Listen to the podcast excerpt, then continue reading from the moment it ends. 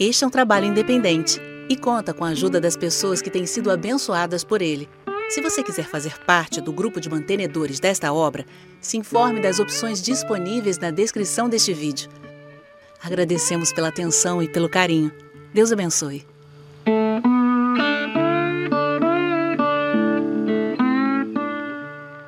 Vocês já devem ter ouvido falar da famosa guerra espiritual, né? A batalha espiritual. Existe uma guerra espiritual bíblica.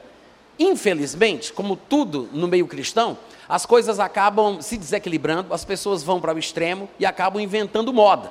Tem muita novidade, muita.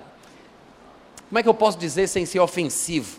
Tem muita esquisitice no meio evangélico e as pessoas estão querendo praticar um tipo de guerra que não foi aquela para a qual Deus nos chamou, tá? Você já deve ter ouvido falar por aí, por exemplo, de que pessoas saíram fazendo xixi nas entradas da cidade para evitar que os demônios entrassem naquele lugar, porque disseram para eles que os leões fazem xixi no seu território, aí eles controlam. Vocês já ouviram isso? Já não, graças a Deus. Mas existe, tá? Pessoas pegam, como é que chama aqui aqueles, aqueles, é, lá na minha terra é din-din, no Rio de Janeiro é sacolé. Como é que chama aqui? Gelinho. Gelinho? Que bonitinho, gelinho. Né? Coloca dentro de um saco, né? E endurece no congelador, pronto. O pessoal pegava óleo, né? O óleo da unção, colocava dentro daqueles saquinhos ali e saíam andando ao redor dos, dos bairros, jogando em cima dos terreiros de macumba e tal, para poder ungir ali o lugar, para libertar a região. Então tem todo tipo de coisa que o pessoal pensa que é guerra espiritual. Mas a guerra espiritual bíblica, ela está baseada nessa palavra do nosso tema, na resistência. E muita gente nem sequer percebe isso. E talvez por falta de conhecimento bíblico ou de consideração para com a palavra de Deus é que as pessoas estão tentando inventar moda, né? Querendo tomar iniciativa para derrotar o diabo, sem saberem que em Cristo Jesus elas já são mais do que vencedoras. Se quando você fosse comunicar com o diabo, você não estiver falando com ele, olhando de cima para baixo, você não está alto o suficiente. Você tem que subir as regiões celestiais onde Cristo Jesus vive, assentado à direita de Deus. Porque nós estamos assentados com Cristo. Amém? Nos lugares celestiais. Só que o pessoal fica se trocando com o diabo como se fosse uma coisa de igual para igual. Eu não estou querendo dizer com isso que não existe uma guerra bíblica. Existe. Só que essa guerra bíblica está baseada na resistência. Eu não vou me aprofundar nessa questão da batalha espiritual, da guerra espiritual, porque não é necessariamente o tema da nossa mensagem de hoje pela manhã. Mas apenas para deixar claro que o que eu estou dizendo não é coisa da minha cabeça, mas se baseia nas Escrituras, eu quero que você abra no principal texto do Novo Testamento, que poderia ser usado para se falar sobre guerra espiritual, que é Efésios capítulo 6. Abre lá, por gentileza. Efésios capítulo 6. E a gente vai ler a partir do versículo 10, tá? Efésios capítulo 6, a partir do verso 10. Todo mundo encontrou?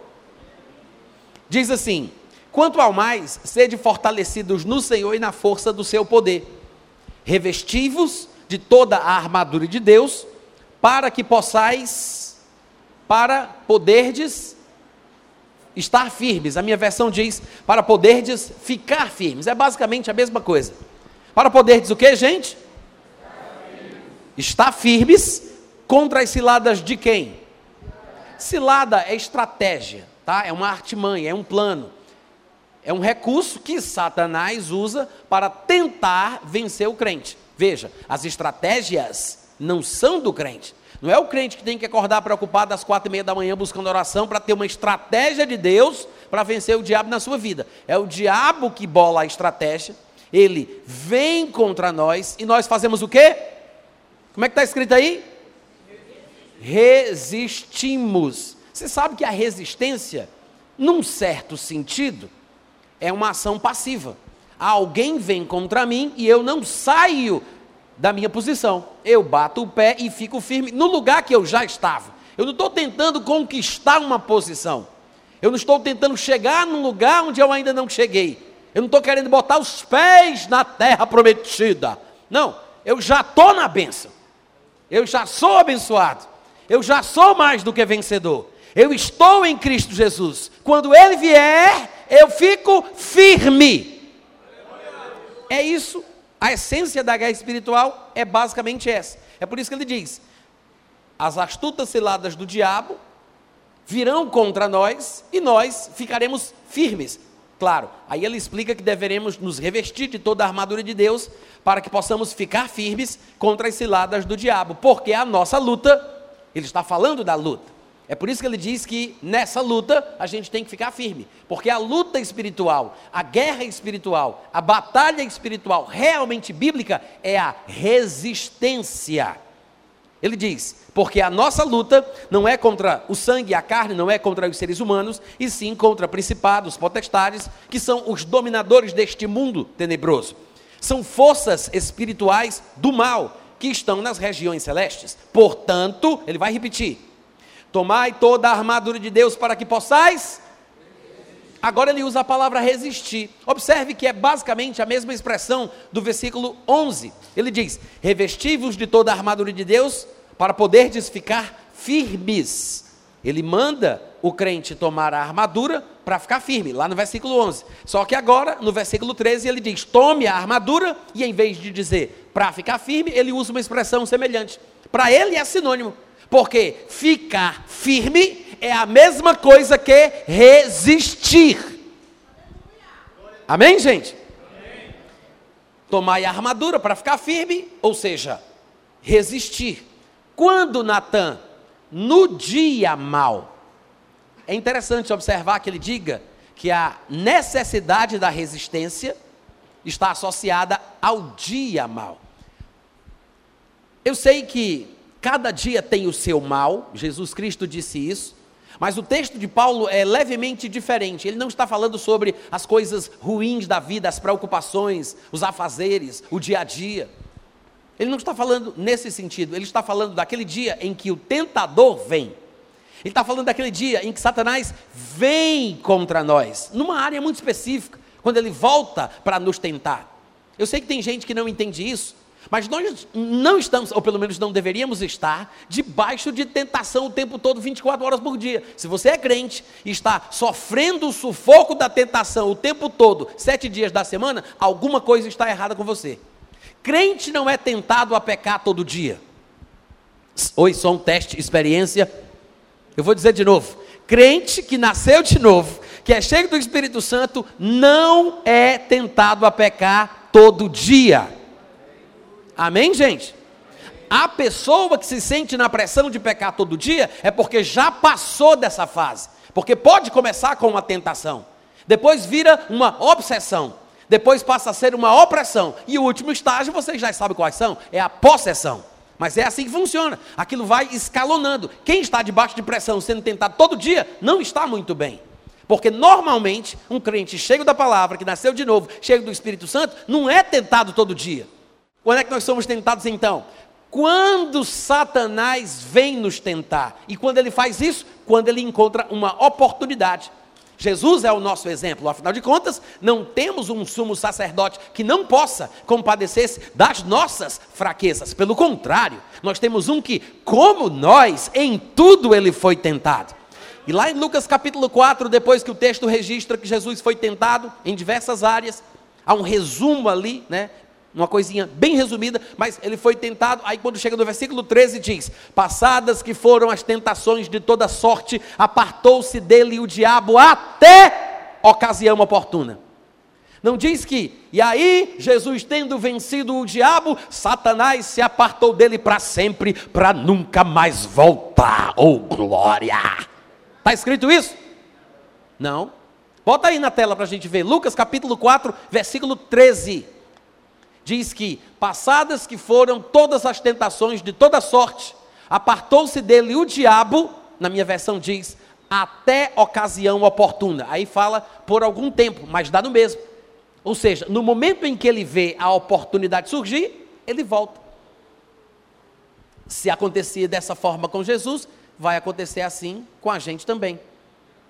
Não devemos estar debaixo de pressão querendo pecar todo dia. Porque se estivermos assim, estamos precisando crescer um pouco mais espiritualmente. Mas, quando ele vier, a Bíblia chama esse dia, não é todo dia, mas esse dia, nessa luta espiritual do crente, esse dia é o dia mau.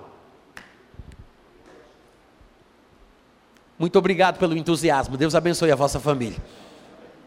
Nem todo dia é um dia mau para o crente. Amém, irmãos? Amém. Nem todo dia. Nossos dias são bons, cheios de alegria, cheios de vida, cheios de paz.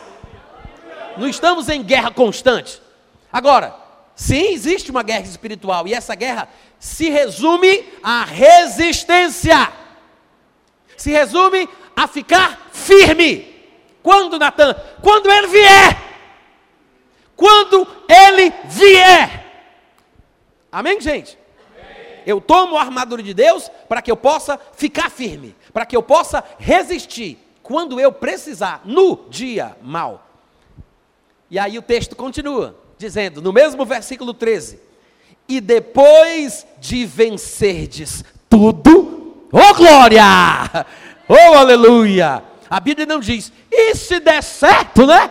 Se funcionar, se a vitória vier. Não, a Bíblia garante, se você fizer o que está sendo dito aqui nos versículos anteriores, você vai vencer tudo. É por isso que ele diz: depois de vocês terem vencido tudo, não é uma dúvida, não é uma possibilidade, é uma certeza. Tomou a armadura, se revestiu, está preparado, pode vir, compadre, pode vir. Por quê? Porque depois de eu vencer tudo, eu vou continuar permanecer inabalável.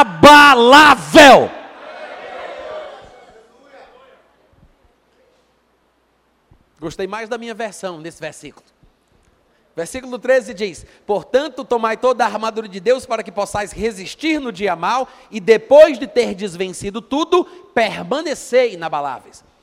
A razão pela qual alguns de nós às vezes fracassamos nesta luta ou combate espiritual que temos que travar durante a nossa vida, é porque estamos tentando alcançar essa posição na qual já estamos. Foi tão profundo que ninguém entendeu, ninguém disse amém, né? Eu vou repetir.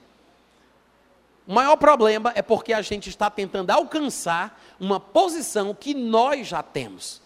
E se eu procuro um lugar onde eu quero chegar, estando nele, eu saio da bênção. É simples, mas é profundo. Se você não sabe onde você está, você quer chegar nesse lugar e não sabe onde você está, você vai procurar ele e sai do lugar da bênção. Esse é o problema. Estamos tentando alcançar uma posição inabalável. Estamos tentando alcançar vitória. Estamos tentando ser mais do que vencedores. Quando todas estas verdades estão estabelecidas em nosso benefício em Cristo Jesus. E em vez de conhecermos os nossos direitos e privilégios pela palavra e tomarmos posse pela fé, porque a vida do crente é pela fé, é a convicção em fatos que não se veem. Ah, mas eu não estou vendo. Ah, mas eu não estou sentindo. Ah, mais isso. Ah, mais aquilo. Mas é uma vida pela fé. A fé é a convicção num fato que não dá para ver, porque não está presente. É a certeza de uma coisa que não chegou porque eu estou esperando. Então você não pode começar a confessar a palavra quando as coisas se manifestarem. Você não pode esperar para as coisas darem certo para você começar a ficar com o seu linguajar em concordância e harmonia com a Bíblia. Você tem que falar antes de acontecer. O que é que Deus recomenda? Quem é fraco? A pessoa levanta a mão. Aí Deus diz: Pois então, diga o fraco, eu sou é forte. Aí, ah, mas não é mentira, Natão. Não, isso é fé. Se Deus disse, está falado, está resolvido. Você tem que fazer é concordar com Deus, porque não andarão dois juntos se não estiverem de acordo. Mas fé é isso, é chamar as coisas que não são, como se fosse. Não é chamar as coisas que são, como se não fosse. Eu vou explicar, porque o crente tem essa mania de, de colocar o versículo ao contrário, né? Pregador fala sobre o batismo do Espírito Santo, convida os crentes para vir na frente para receber a oração. Aí chega aqui, o pessoal faz o contrário do que a Bíblia diz. Porque lá em Atos capítulo 2, versículo 4, está escrito: Todos ficaram cheios do Espírito Santo e passaram a falar em outras línguas, conforme o Espírito concedia que eles falassem. Aí o crente chega aqui e diz: Vai, Espírito Santo, fala, eu concedo. Eu deixo, eu dou lugar. Só que a Bíblia não diz que é o Espírito Santo que fala porque você concede. É você que fala porque quem deixa é Ele. Mas aí por que, que o crente não fala em línguas? Porque ele quer que o Espírito Santo fale. Ele despreza a Bíblia, inventa a Bíblia dele, aí quer que o Espírito Santo fale. Quando o que a Bíblia diz é: Eu orarei em outras línguas. O que farei, pois? Orarei em outras línguas. Orarei em espírito. Porque se eu orar em outras línguas, o meu espírito ora de fato, ainda que a minha mente fique infrutífera. Então eu oro, eu falo, mas a nossa capacidade de inverter o versículo bíblico sempre né, é impressionante. Então a Bíblia diz que é correto a gente chamar as coisas que não são como se fossem. Chamar a realidade, imitar o comportamento de Deus, o nosso Pai. E não chamar as coisas que são como se não fossem. Alguém ouve o primeiro ensino sobre fé, não entende muito bem como é que a coisa funciona, aí pensa que é para mentir. Está doendo, está com dor, está doente, aí fica dizendo: Eu não estou doente, eu não estou doente, em nome de Jesus, eu não estou doente. Como se isso fosse fé. Fé não é chamar as coisas que são como se não fosse. É chamar as coisas que não são como se fossem. Em outras palavras, está doente? Está sofrendo? Está com dor? Confessa a palavra. Jesus levou sobre si as minhas dores, carregou com as minhas iniquidades, pelas feridas dele eu fui sarado. Chama as coisas que não são como se fosse. Não vai ficar mentindo chamando as coisas que são como se não fosse. Mas fé é isso é você ir além daquilo que você vê, além da realidade que te cerca. Eu estou ensinando sobre agir em fé, baseado na palavra. Então muita gente sai da bênção porque tenta chegar nela. Depois de ter vencido tudo, você não vai alcançar uma posição inabalável, você permanece. Você é inabalável em Cristo Jesus, antes, durante e depois da tentação. Amém, irmãos? E no 14, Paulo diz: Estai, pois, firmes, cingindo-vos com a verdade e vestindo-vos da couraça da justiça. Vocês sabem, para os que já têm um certo tempo de crente, que esse é o principal versículo no Novo Testamento usado para se justificar a batalha espiritual. Existe uma batalha espiritual bíblica e existe essa batalha espiritual doida que o pessoal da igreja, os evangélicos, andam praticando por aí. Mas se você for observar o texto bíblico do Novo Testamento que fala sobre o assunto, como a gente acabou de fazer, do versículo 10 ao versículo 14, você observa que uma, duas, três vezes, pelo menos três vezes, ele diz que a luta, a guerra se baseia na resistência. Na resistência. Né? Versículo 11, fica firme. Versículo 13, para que possais resistir. Versículo 14, na conclusão ele diz: Estai, pois, firmes. Firme, firme, firme. Resista, resista, resista. Pode parecer pouco, mas é só o que você precisa fazer para vencer a guerra. Não tem que buscar estratégia, não tem que se desesperar, não tem que tomar a iniciativa, não tem que sair atrás dele, buscar estratégia em Deus para vencer o diabo na minha vida. Não. Você tem que praticar a palavra, se encher da palavra, revestir-se da armadura, e quando ele vier, embora não seja um dia bom, e sim um dia mau, se você ficar firme, depois de você vencer tudo, você continua inabalável. Agora, eu também não quero dizer que é pouca coisa resistir, porque nós que somos seres humanos sabemos o que é ser tentado, né? Todo crente que diz que é fácil vencer a tentação, talvez não entenda a natureza da tentação. Porque a tentação é a vontade de fazer uma coisa que a gente gosta. Se eu fosse tentado pelas cobiças, concupiscências, desejos do meu colega, talvez fosse fácil para mim, se eu não tivesse fraqueza naquela área. A questão é que a Bíblia não diz que somos tentados com a concupiscência do nosso amigo, do nosso vizinho, do nosso cônjuge, porque cada um de nós é tentado quando atraído e engodado pela própria concupiscência, pela própria cobiça, pela própria vontade. Cada um tem uma vontade própria. Tem coisas nas quais você é tentado que eu não sou. tem coisas nas quais eu sou tentado que você não é. Porque cada um é tentado com aquilo que gosta, que não pode fazer. Então é uma coisa que minha carne quer, é uma coisa que me agrada. Se não fosse assim, não seria tentação. Afinal de contas, por que, que você acha que é tão difícil resistir? Por que, que pessoas não têm dificuldade na sua área, mas você tem? Porque aquilo é um problema para você e não para os outros. Está ficando quieto aqui hoje pela manhã. Quantos estão me ouvindo? Amém. Então, a resistência não envolve vencer a tentação do outro, né? Não é para resistir à tentação de fulaninho, de cicrando, beltrando, outrulando. Não, é para vencer a minha tentação, que é por isso que parece tão difícil. Porque é uma coisa que para a gente é difícil, porque é algo que a gente quer. Ser tentado é querer fazer o que eu gosto, mas não posso. Amém?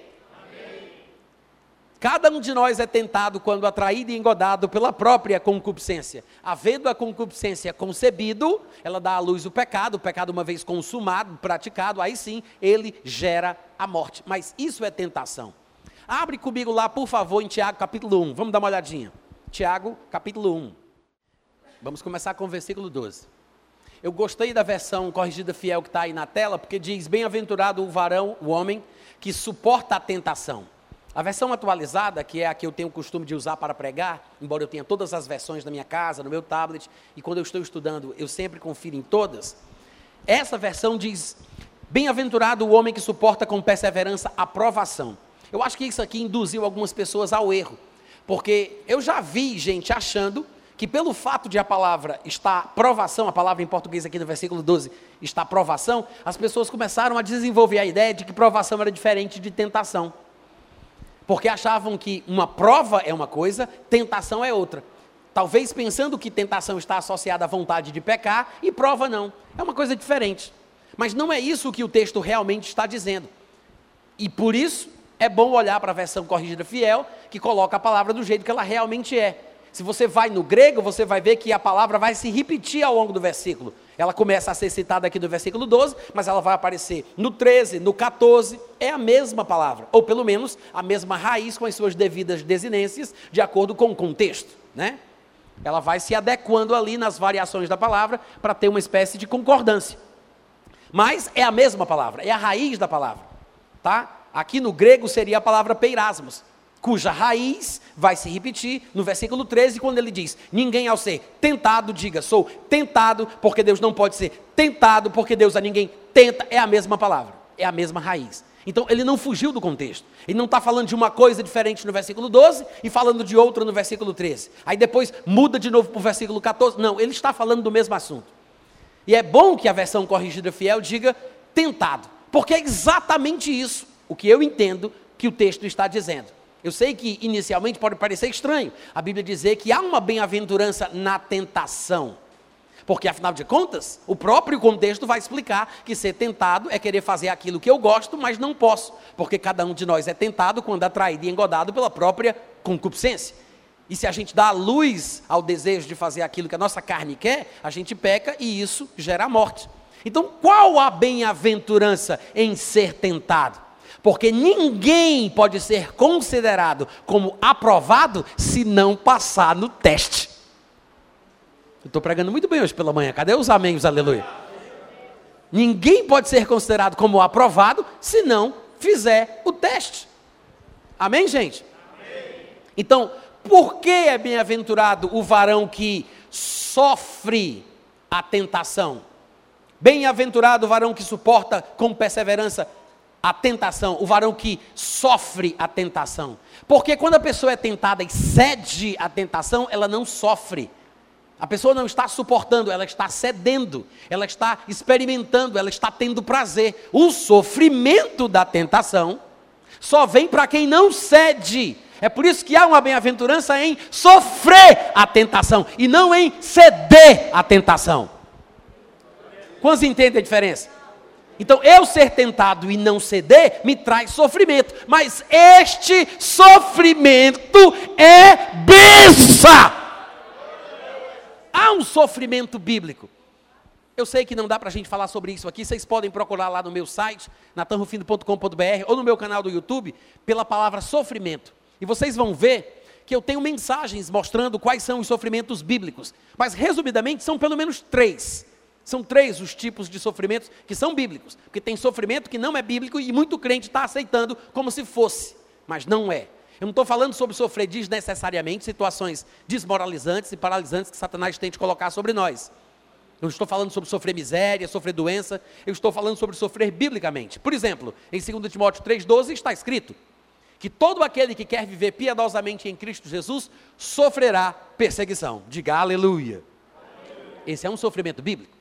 Lá em Filipenses capítulo 3, Paulo diz que sofreu a perda de todas as coisas, pela sublimidade do conhecimento de Cristo. Ele fazia isso para ter comunhão nos seus sofrimentos, para que de alguma forma ele pudesse alcançar a ressurreição dos mortos. O sofrimento da renúncia, nas palavras de Jesus, deixar casa, pai, mãe, terra, por amor do Evangelho, é um sofrimento bíblico. Amém, gente? O terceiro tipo de sofrimento bíblico é esse do qual nós estamos falando: sofrer a tentação. Ou glória! Sofrer a tentação. Aí você diz: será que tem sofrimento na hora que eu sou tentado? Pelo menos é o que a minha Bíblia diz. Eu não sei se a sua diz a mesma coisa. Porque lá em Hebreus capítulo 2, versículo 18, está escrito que tendo Jesus Cristo sofrido ao ser tentado, é poderoso para socorrer os que são tentados. Tendo Jesus sofrido ao ser tentado, porque tem sofrimento na tentação. E para quem não sabe, eu vou dizer para você o que o resto do livro de Hebreus explica: que Jesus foi aperfeiçoado pelas coisas que ele sofreu. Amém, gente? Vocês estão me ouvindo? Para completar o raciocínio, em 1 Pedro, capítulo 4, no versículo 1, ele diz mais. 1 Pedro 4, 1, ele diz: Ora, tendo, pois, Cristo sofrido na carne, armai-vos também vós, já que Cristo padeceu por nós na carne, armai-vos também vós, vai servir. Tendo Cristo sofrido na carne, padecido, olha só o que ele fala: armai-vos. Vocês sabem que essa expressãozinha aí está relacionada à questão do combate, do conflito e da guerra, né? armar-se, armar-se. Ele diz: armai-vos também vós do mesmo pensamento, pois aquele que sofreu na carne, que no caso aí é Cristo, padeceu na carne, né, venceu, deixou o pecado. Ele usa Cristo como nosso exemplo, e tinha que ser assim, porque quando ele foi tentado, ele sofreu. Tendo sido tentado, ele sofreu e foi aperfeiçoado pelas coisas que ele sofreu. E aí a Bíblia diz: então, tendo Cristo sofrido na carne, armai-vos também vós. Essa é a luta. E é interessante que ele diga que a nossa arma para lutá-la é pensar do mesmo jeito. É a predisposição mental de Cristo, a mesma predisposição mental de Cristo. Estar pronto, preparado para o dia mal para a tentação quando ela vier, sabendo que eu não vou poder ceder, porque vai chegar uma hora que eu vou ter vontade de fugir e eu não posso, mas eu tenho que estar mentalmente preparado para quando isso acontecer, porque vai ter um sofrimento envolvido. Por isso é que ele diz: se Cristo sofreu na carne, armai-vos também. Essa era a arma de Cristo para vencer a tentação. Também vós também, porque Cristo venceu assim. Armai-vos também vós com este pensamento. Estar pronto para sofrer, estar preparado para suportar o sofrimento, aguentar o sofrimento de forma bíblica. Amém, queridos? Essa é uma arma para vencer a tentação, estar pronto para sofrer. Não é para ceder à tentação, pecar e pagar as consequências do erro, não. Esse sofrimento é uma coisa, né? Se você pecou, foi disciplinado, está sofrendo a rejeição de alguns irmãos um pouco mais carnais, então sofra calado, porque você fez, agora aguente. Diga amém né? Não é desse sofrimento que eu estou falando, não. Eu estou falando do sofrimento de você não ceder. Porque a nossa carne treme. Você quer, você gosta, você deseja, mas não pode. E aí você resiste e você sofre. Mas é um sofrimento que traz crescimento, que traz maturidade. E é aí que se encontra a nossa vitória, nesse sofrimento. Não é à toa que Tiago tenha dito: bem-aventurado o varão ou a varoa que sofre a tentação. Porque depois de ter sido aprovado, receberá a coroa da vida, a qual o Senhor prometeu aos que o amam. Agora, tem um detalhe, versículo 13 de Tiago, capítulo 1. Ninguém, ao ser tentado, ouse dizer. Ninguém, ao ser tentado, diga: Ah, é Deus que está fazendo isso comigo. É Deus que está me provando. Deus está me tentando. Não, ele disse: não diga isso, porque Deus não pode ser tentado pelo mal, e para falar a verdade, Deus a ninguém tenta. Eu tenho quase certeza que pouquíssimas pessoas entendem o versículo 13. Ele diz que a pessoa, ao ser tentada, não pode dizer que é Deus que está fazendo aquilo, e depois ele explica o porquê a pessoa não pode dizer. Porque Deus não pode ser tentado pelo mal. E as pessoas pensam que isso significa que Deus não sofre tentações, né? Mas não é isso que o texto está falando. Porque tem gente que acha que Tiago está dizendo que é impossível Deus ser tentado. Se fosse impossível Deus ser tentado, a Bíblia não diria: não tentarás o Senhor teu Deus. Alô? Oi, som, teste, experiência. Se fosse impossível Deus ser tentado, não estaria escrito: não tentarás o Senhor teu Deus. Até porque lá em Hebreus capítulo 3, do versículo 7 ao 9, está escrito: Hoje, se ouvirdes a sua voz, não endureçais o vosso coração, como aconteceu no deserto, no dia da tentação, quando vossos pais me tentaram, pondo-me à prova. Ou seja, é possível tentar a Deus. Então o texto não está dizendo que Deus não pode ser tentado, que é impossível tentar a Deus. Não. O texto está dizendo que Deus não deve ser tentado. Porque quando eu digo, como os calvinistas fazem, é Deus que está fazendo isso, é Deus que está me tentando, isso é tentar a Deus. Diga amém. amém. É pode no sentido de dever, não pode é porque não deve ser tentado.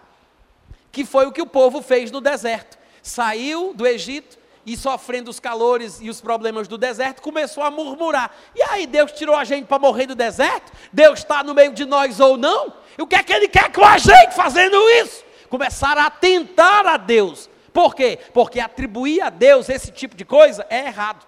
E qual é o erro aqui? É o que a pessoa diz na hora que passa pela tentação. Que é por isso que ele diz: ao ser tentado, não diga não diga que é Deus. Depois você olha o contexto lá na sua casa e você vai ver que o objetivo aqui do, do, do contexto de Tiago é, é, a gente corrigir a nossa forma de falar sobre o que Deus faz e o que Deus não faz. Que é por isso que ele diz: Sabeis estas coisas, não vos enganeis, meus amados irmãos. Só o que é bom é que vem de cima, o que é perfeito é que vem do alto. Por causa disso, não fala besteira, seja tardio para falar. Ouça mais, fale menos. Se ainda é muito verde, você está colocando na, nas contas de Deus uma coisa que o diabo faz e que você quer fazer. Porque Deus não tenta ninguém. Amém, irmãos? Amém. Então ele diz: ao ser tentado, não fica dizendo que é Deus que está fazendo isso contigo, não, porque primeiro, primeiro, Deus não deve ser tentado pelo mal. E para falar a verdade, Deus a ninguém tenta. O que as Escrituras ensinam é que não nos veio tentação que não fosse humana. E o que é que vem de Deus? O escape para que possamos suportar. Isso é o que vem de Deus. Ao contrário, versículo 14: cada um é tentado pela própria concupiscência e não pela vontade de Deus, é pela sua vontade. Quando esta o atrai seduz. Então a cobiça, depois de haver concebido, ela dá à luz o pecado, o pecado, uma vez praticado, ele gera morte e por aí vai. Não vos enganeis, meus amados irmãos. Somente as dádivas que podem ser classificadas como boa, somente os dons que podem ser adjetivados como perfeitos, é que vem do alto, descendo do Pai, não das trevas, mas das luzes, em quem não pode existir variação ou sombra de mudança.